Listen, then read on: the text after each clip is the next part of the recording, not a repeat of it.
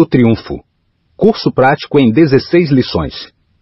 Ensinando pela primeira vez na história do mundo a verdadeira filosofia sobre a qual repousa todo o triunfo pessoal. Escrito por Napoleon Hill. Prefácio da terceira edição. Apresentando ao mundo esta nova edição da filosofia da Lei do Triunfo, os editores pedem permissão para escrever algumas palavras de justificado orgulho pelo bem que esses livros vêm causando. É sempre útil, para novos leitores, tirar estímulo e inspiração do que outros realizaram e conhecer as causas e os progressos que fizeram história no desenvolvimento de qualquer grande movimento que se empenha no aperfeiçoamento dos homens e mulheres da atual geração. Quanto ao que já foi realizado por outros, e quanto ao lugar ocupado por essas lições na vida nacional norte-americana, no momento presente, são dignas de reflexão as seguintes palavras de um antigo presidente dos Estados Unidos. Os interesses comerciais e industriais do país têm para com Napoleon Hill, o autor de Lei do Triunfo, uma dívida de gratidão. Sua influência é um perfeito antídoto para o radicalismo e para o bolchevismo. E um médico escreveu: o autor acumulou um material que faz época para o esclarecimento da humanidade. Prevejo que Lei do Triunfo circulará em edições sucessivas e servirá para nutrir os espíritos mesmo numa posteridade remota. É esse um curso incomparável, e estou certo de que será um tesouro sem preço para todos os que seguirem os seus ensinamentos. O curso da Lei do Triunfo, tal como é apresentado agora, percorre um longo caminho a partir da primeira edição pois apareceu primeiro na forma de pequenos panfletos. Hoje ampliada e apresentada na feição de livros, essa filosofia assumiu não somente uma importância capital na formação da carreira de homens de grande influência, como também conduziu à atual transformação que se observa nos estándares comerciais e sociais. A lei do triunfo tem viajado em torno do mundo, tem sido pedida de todas as partes do globo, Grandes quantidades da série de oito volumes foram já adquiridas pelas diretorias de estabelecimentos comerciais e industriais para distribuição entre os empregados. Já recebemos pedidos de mil coleções de uma vez só. Tais resultados demonstram apenas uma coisa: essas lições são extraordinárias. Trata-se de começar um curso de leitura e instrução que deveria, com justiça, intitular-se As Mágicas Leis do Triunfo Todo aquele que tiver uma parcela de ambição, por menor que seja, não poderá deixar de modificar-se percorrendo as lições deste curso, e modificar-se para melhor. Ninguém termina a leitura destas páginas sem encontrar uma nova orientação, uma compreensão mais segura do que pode realizar, e que, entretanto, não lhe parecia possível. O leitor é uma dessas pessoas, e esses livros lhe pertencem. Todos os volumes estão cheios de segredos sem preço, verdades magníficas, revelações inesperadas sobre todas as possibilidades atuais de cada um. Cada palavra penetra profundamente. As lições são escritas da maneira mais simples possível, numa linguagem ao alcance de qualquer pessoa. Há páginas e páginas de magníficas surpresas para todos os que necessitam de auxílio e inspiração. Há algo de substancial sobre construir uma vida nova Assim, entregamos aos leitores a filosofia da lei do triunfo, esperando sinceramente que, com este estudo, alcançarão a felicidade e benefícios sem conta. Os editores. Quem disse que isso era impossível? E que grandes vitórias tem você a seu crédito para julgar os outros com exatidão? Napoleon Hill. Quem disse que isso era impossível? E que grandes vitórias tem você a seu crédito para julgar os outros com exatidão. Napoleon Hill Introdução geral ao curso da Lei do Triunfo Declaração pessoal do autor Há 30 anos, um jovem pastor de nome Gansaulus anunciou nos jornais de Chicago que pregaria numa manhã de domingo um sermão sobre o seguinte tema: O que eu faria se tivesse um milhão de dólares? Esse anúncio atraiu o olhar de Philip D. Armour, o rei dos frigoríficos, que decidiu ir ouvir o sermão no qual o Dr. Gansaulos traçou o plano de uma grande escola técnica, onde moças e rapazes aprendessem a vencer na vida por meio do desenvolvimento da habilidade de pensar, em termos mais práticos do que teóricos, uma escola onde aprendessem fazendo. Se eu tivesse um milhão de dólares, disse o jovem pregador, fundaria uma escola assim. Depois do sermão, o Sr. Armour aproximou-se do púlpito e, apresentando-se ao pregador, disse-lhe: Acredito que seja um jovem capaz de fazer o que diz. Vá ao meu escritório amanhã cedo e eu lhe darei o um milhão de dólares de que precisa. Há sempre fartura de capital à disposição dos que podem traçar planos práticos para serem levados a efeito. Foi esse o início do Armour Institute of Technology, uma das maiores escolas práticas da América do Norte. A escola nasceu da imaginação de um rapaz cujo nome nunca ultrapassaria os limites da comunidade em que pregava, se não fosse essa imaginação e mais o capital de Philip D. Armour. Todas as grandes estradas de ferro, todas as grandes instituições financeiras, todos os empreendimentos comerciais de vulto e todas as grandes invenções tiveram início na imaginação de alguém. F. W. Woodworth criou na sua imaginação as Five and Ten Cent Stories, antes de torná-las uma realidade e de se converter no multimilionário. Thomas Alva Edison criou o fonógrafo e o cinematógrafo, a lâmpada elétrica e dezenas de outras invenções úteis na sua imaginação antes de realizá-las. Durante o grande incêndio que aconteceu em Chicago, dezenas de comerciantes, cujas casas foram tragadas pela voragem das chamas, encontravam-se reunidos, cabisbaixos, em frente aos seus estabelecimentos, olhando a fumaça que saía dos escombros e lamentando os prejuízos. Muitos resolveram ir para outras cidades e recomeçar a vida. No grupo estava Marshall Field, que viu em imaginação a maior cadeia de lojas de departamentos do mundo erguendo-se no mesmo local onde existira o seu antigo estabelecimento, do qual, naquele instante, só se viam destroços e cinzas. Esse estabelecimento se tornou uma realidade. Feliz do rapaz ou da moça que aprende desde cedo a usar a imaginação, e com maior razão, nesta época de grandes oportunidades. A imaginação é uma faculdade do espírito que pode ser cultivada, desenvolvida, ampliada e a que se dá realidade pelo emprego que dela se faz. Se isso não fosse uma verdade, nunca teria sido criado este curso das 15 leis do triunfo, pois foi primeiro criado na imaginação do autor, originando-se da mera semente de uma ideia, lançada por uma simples observação feita pelo falecido Andrew Carnegie.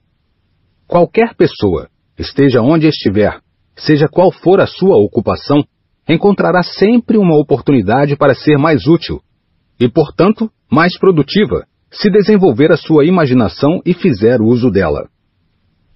Ser bem-sucedido no mundo é sempre uma questão de esforço pessoal. Todavia, é um engano acreditar em alguém que pode vencer sem a cooperação de outros. O triunfo é uma questão de esforço individual, mas somente quanto a decidirmos por nós mesmos o que é que desejamos. Isso implica o emprego da imaginação. Daí por diante, para triunfar, trata-se de induzir os outros à cooperação de maneira hábil e inteligente.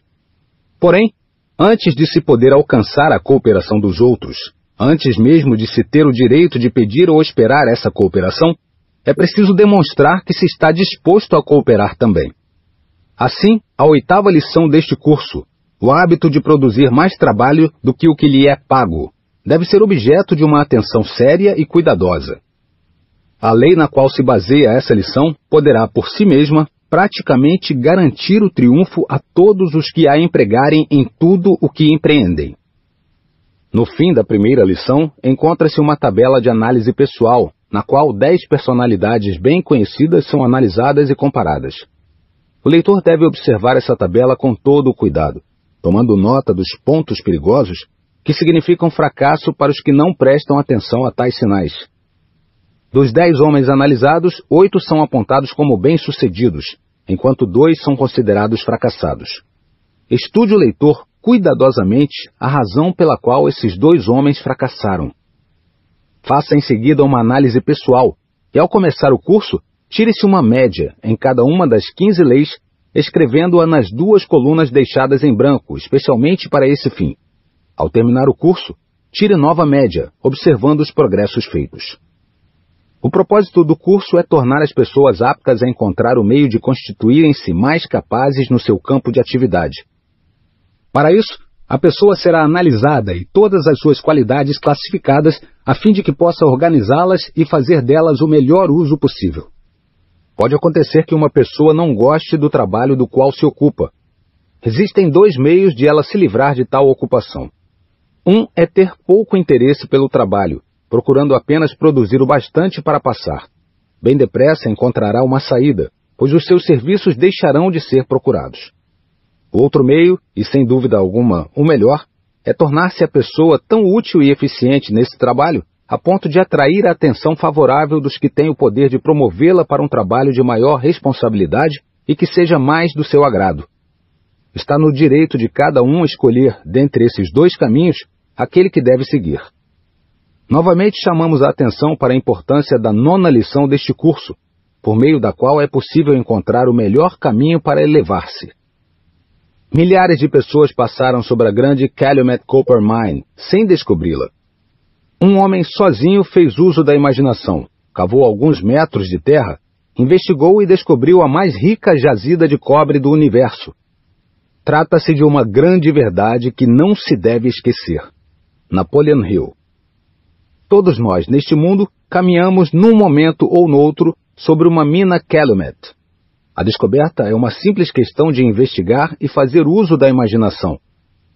Este curso sobre as 15 leis do triunfo pode indicar ao leitor o caminho de sua mina, e ele ficará surpreso ao descobrir que, enquanto seguia as lições, pisava justamente sobre a rica jazida. Na sua conferência sobre Acres of Diamonds, Russell Conwell nos diz que não é preciso procurar muito longe a oportunidade, que podemos encontrá-la justamente no lugar onde nos encontramos. Testemunho de gratidão do autor pelo auxílio que lhe foi prestado na realização desta obra. Este trabalho é o resultado de cuidadosa análise sobre a vida de trabalho de mais de uma centena de homens e mulheres que conseguiram triunfos notáveis, cada qual no seu ramo de atividade. O autor passou mais de 20 anos a reunir, classificar, experimentar e organizar as 15 leis sobre as quais é baseado o curso.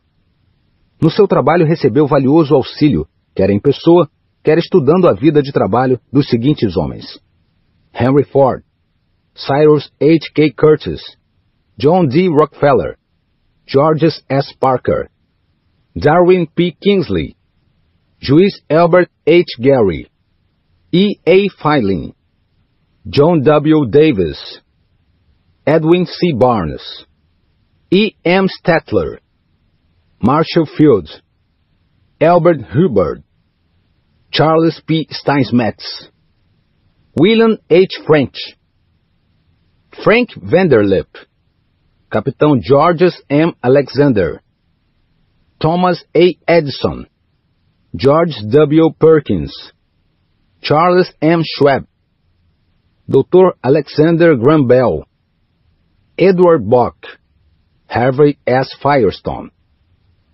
Henry L. Doherty, Woodrow Wilson, General Rufus A. Ayers, A. G. Lasker, Dr. Elmer Gates, Hugh Chalmers, Robert L. Taylor, Bob, Andrew Carnegie, Luther Burbank, Samuel Gumpers, Dr. C. O. Henry, William Wrigley Jr., William Howard Taft, John Burroughs, James J. Hell, Dr. E. W. Strickler, George Eastman, John Wanamaker, F. W. Woodworth,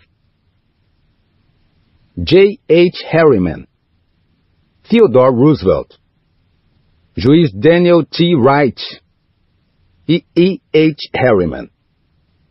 De todas as personalidades aqui citadas, Henry Ford e Andrew Carnegie são talvez os que merecem maior gratidão do autor, pois foram os que mais contribuíram para a organização do curso. Andrew Carnegie foi quem primeiro sugeriu que o escrevesse, e Henry Ford, com a sua vida de trabalho, forneceu muito material que serviu de base para a obra. Alguns dos nomes citados são de homens que já não existem, mas aos que ainda vivem, o autor deseja testemunhar aqui a sua gratidão pelos serviços que lhe prestaram sem os quais este curso jamais teria sido escrito. O autor estudou a maioria dessas personalidades bem de perto, pessoalmente. Gozou ou goza ainda do privilégio de amizade íntima com muitos deles, o que lhe tornou possível colher, da filosofia pessoal de cada um, fatos que de outra maneira não teria conseguido. Sente-se sumamente grato por ter tido no seu trabalho o auxílio de alguns dos mais poderosos homens da Terra.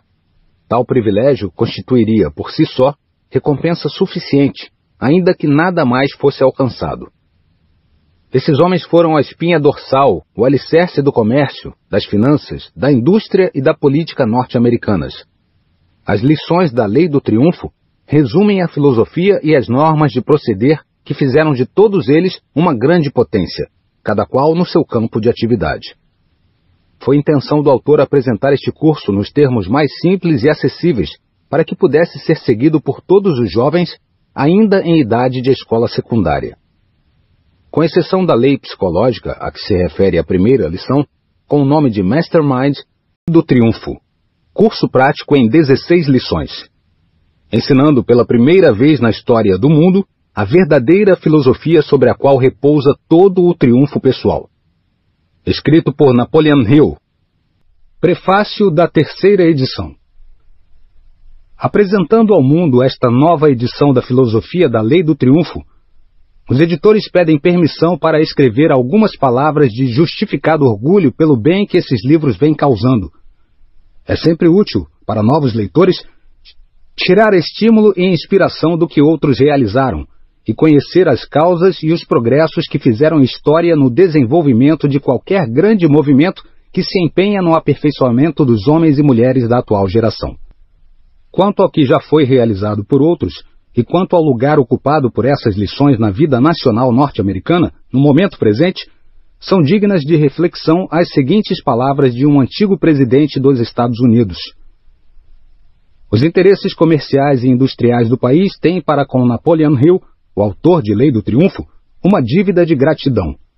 Sua influência é um perfeito antídoto para o radicalismo e para o bolchevismo. E um médico escreveu: O autor acumulou um material que faz época para o esclarecimento da humanidade. Prevejo que Lei do Triunfo circulará em edições sucessivas e servirá para nutrir os espíritos mesmo numa posteridade remota é esse um curso incomparável, e estou certo de que será um tesouro sem preço para todos os que seguirem os seus ensinamentos. O curso da Lei do Triunfo, tal como é apresentado agora, percorre um longo caminho a partir da primeira edição, pois apareceu primeiro na forma de pequenos panfletos. Hoje ampliada e apresentada na feição de livros, essa filosofia assumiu não somente uma importância capital na formação da carreira de homens de grande influência, como também conduziu à atual transformação que se observa nos estándares comerciais e sociais. A lei do triunfo tem viajado em torno do mundo, tem sido pedida de todas as partes do globo. Grandes quantidades da série de oito volumes foram já adquiridas pelas diretorias de estabelecimentos comerciais e industriais para distribuição entre os empregados. Já recebemos pedidos de mil coleções de uma vez só. Tais resultados demonstram apenas uma coisa: essas lições são extraordinárias. Trata-se de começar um curso de leitura e instrução que deveria, com justiça, intitular-se As Mágicas Leis do Triunfo. Todo aquele que tiver uma parcela de ambição, por menor que seja, não poderá deixar de modificar-se percorrendo as lições deste curso e modificar-se para melhor. Ninguém termina a leitura destas páginas sem encontrar uma nova orientação, uma compreensão mais segura do que pode realizar e que, entretanto, não lhe parecia possível. O leitor é uma dessas pessoas e esses livros lhe pertencem. Todos os volumes estão cheios de segredos sem preço, verdades magníficas revelações inesperadas sobre todas as possibilidades atuais de cada um. Cada palavra penetra profundamente.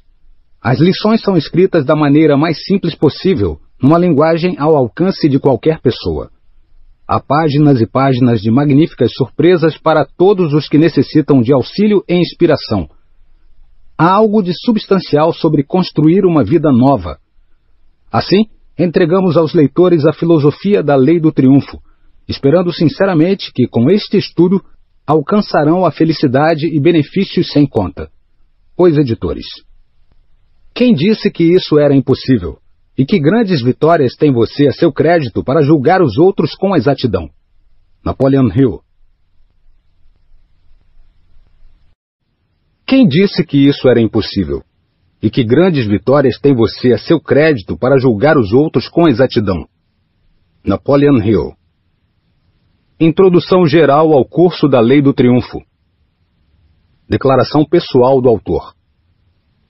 Há 30 anos, um jovem pastor de nome Gonçalves anunciou nos jornais de Chicago que pregaria numa manhã de domingo um sermão sobre o seguinte tema: O que eu faria se tivesse um milhão de dólares? Esse anúncio atraiu o olhar de Philip D. Armour, o rei dos frigoríficos, que decidiu ir ouvir o sermão no qual o Dr. Gonçalves traçou o plano de uma grande escola técnica, onde moças e rapazes aprendessem a vencer na vida por meio do desenvolvimento da habilidade de pensar, em termos mais práticos do que teóricos, uma escola onde aprendessem fazendo. Se eu tivesse um milhão de dólares, disse o jovem pregador, fundaria uma escola assim depois do sermão, o Sr. Armour aproximou-se do púlpito e, apresentando-se ao pregador, disse-lhe: Acredito que seja um jovem capaz de fazer o que diz. Vá ao meu escritório amanhã cedo e eu lhe darei o um milhão de dólares de que precisa. Há sempre fartura de capital à disposição dos que podem traçar planos práticos para serem levados a efeito. Foi esse o início do Armour Institute of Technology, uma das maiores escolas práticas da América do Norte. A escola nasceu da imaginação de um rapaz cujo nome nunca ultrapassaria os limites da comunidade em que pregava, se não fosse essa imaginação e mais o capital de Philip D. Armour.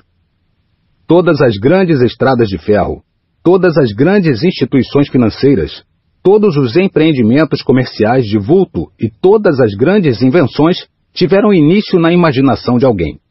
F. W. Woodworth criou na sua imaginação as Five and Ten Cent Stories, antes de torná-las uma realidade e de se converter no multimilionário. Thomas Alva Edison criou o fonógrafo e o cinematógrafo, a lâmpada elétrica e dezenas de outras invenções úteis na sua imaginação antes de realizá-las.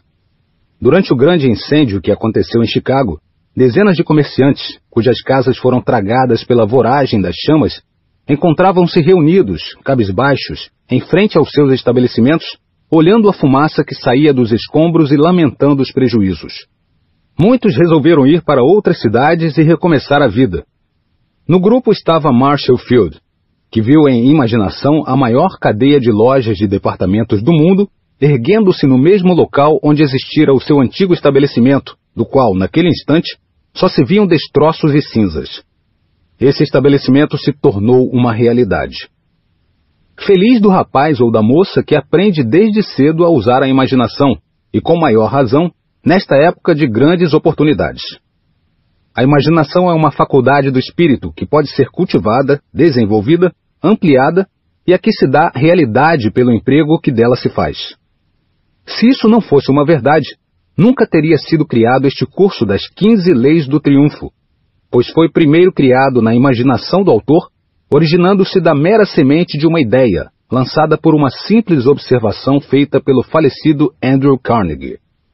Qualquer pessoa, esteja onde estiver, seja qual for a sua ocupação, encontrará sempre uma oportunidade para ser mais útil e, portanto, mais produtiva, se desenvolver a sua imaginação e fizer uso dela.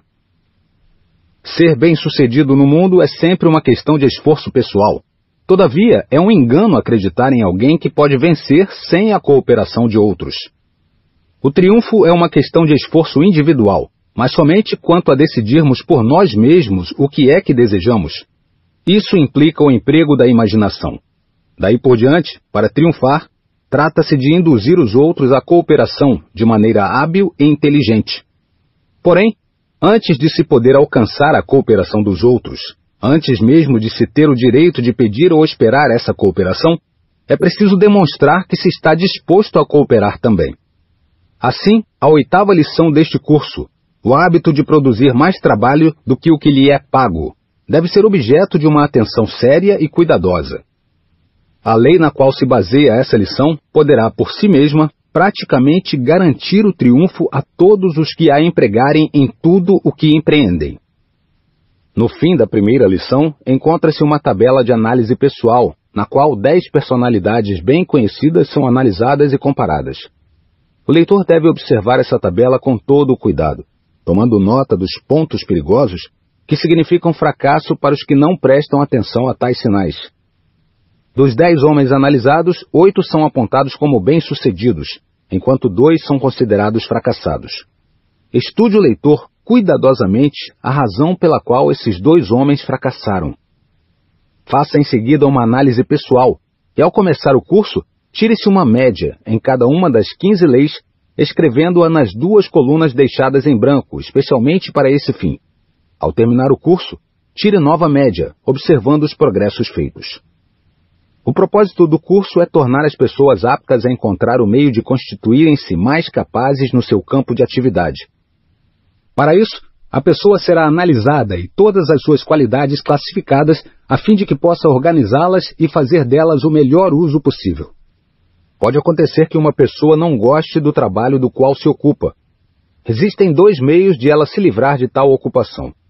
Um é ter pouco interesse pelo trabalho procurando apenas produzir o bastante para passar. Bem depressa encontrará uma saída, pois os seus serviços deixarão de ser procurados.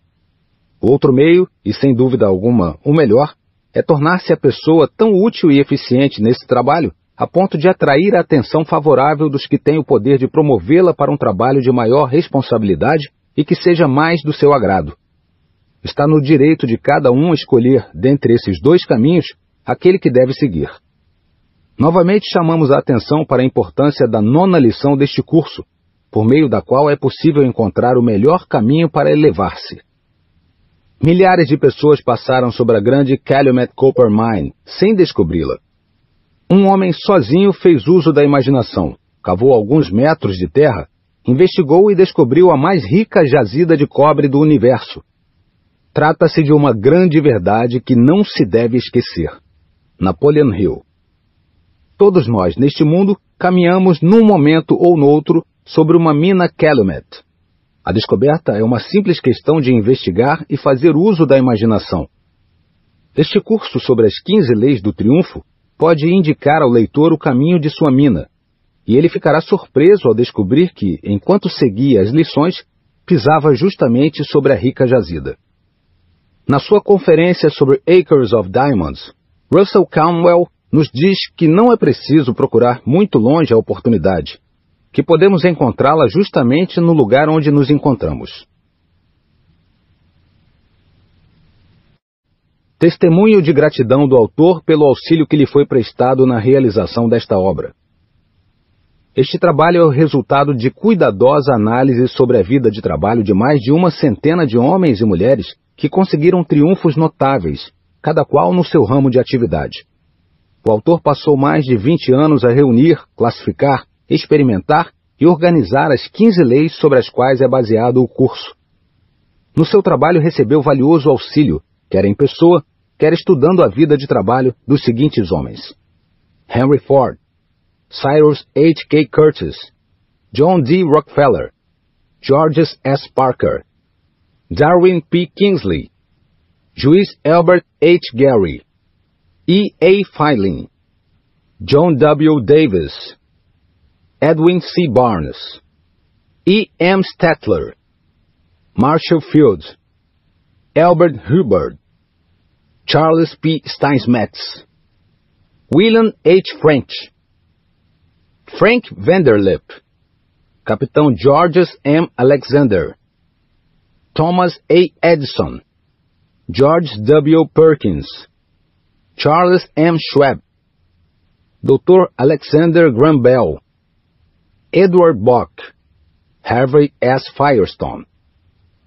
Henry L. Doherty, Woodrow Wilson, General Rufus A. Ayers, A. G. Lasker, Dr. Elmer Gates, Hugh Chalmers, Robert L. Taylor, Bob, Andrew Carnegie, Luther Burbank, Samuel Gompers, Dr. C. O. Henry, William Wrigley Jr., William Howard Taft, John Burroughs, James J. Hell, Dr. E. W. Strickler, George Eastman, John Wanamaker, F. W. Woodworth, J. H. Harriman, Theodore Roosevelt, Juiz Daniel T. Wright e E. H. Harriman. De todas as personalidades aqui citadas, Henry Ford e Andrew Carnegie são talvez os que merecem maior gratidão do autor, pois foram os que mais contribuíram para a organização do curso. Andrew Carnegie foi quem primeiro sugeriu que o escrevesse, e Henry Ford, com a sua vida de trabalho, forneceu muito material que serviu de base para a obra. Alguns dos nomes citados são de homens que já não existem, mas aos que ainda vivem, o autor deseja testemunhar aqui a sua gratidão pelos serviços que lhe prestaram sem os quais este curso jamais teria sido escrito. O autor estudou a maioria dessas personalidades bem de perto, pessoalmente. Gozou ou goza ainda do privilégio de amizade íntima com muitos deles, o que lhe tornou possível colher, da filosofia pessoal de cada um, fatos que de outra maneira não teria conseguido. Sente-se sumamente grato por ter tido no seu trabalho o auxílio de alguns dos mais poderosos homens da Terra. Tal privilégio constituiria, por si só, recompensa suficiente, ainda que nada mais fosse alcançado. Esses homens foram a espinha dorsal, o alicerce do comércio, das finanças, da indústria e da política norte-americanas. As lições da Lei do Triunfo resumem a filosofia e as normas de proceder que fizeram de todos eles uma grande potência, cada qual no seu campo de atividade. Foi intenção do autor apresentar este curso nos termos mais simples e acessíveis para que pudesse ser seguido por todos os jovens ainda em idade de escola secundária. Com exceção da lei psicológica a que se refere a primeira lição, com o nome de Mastermind,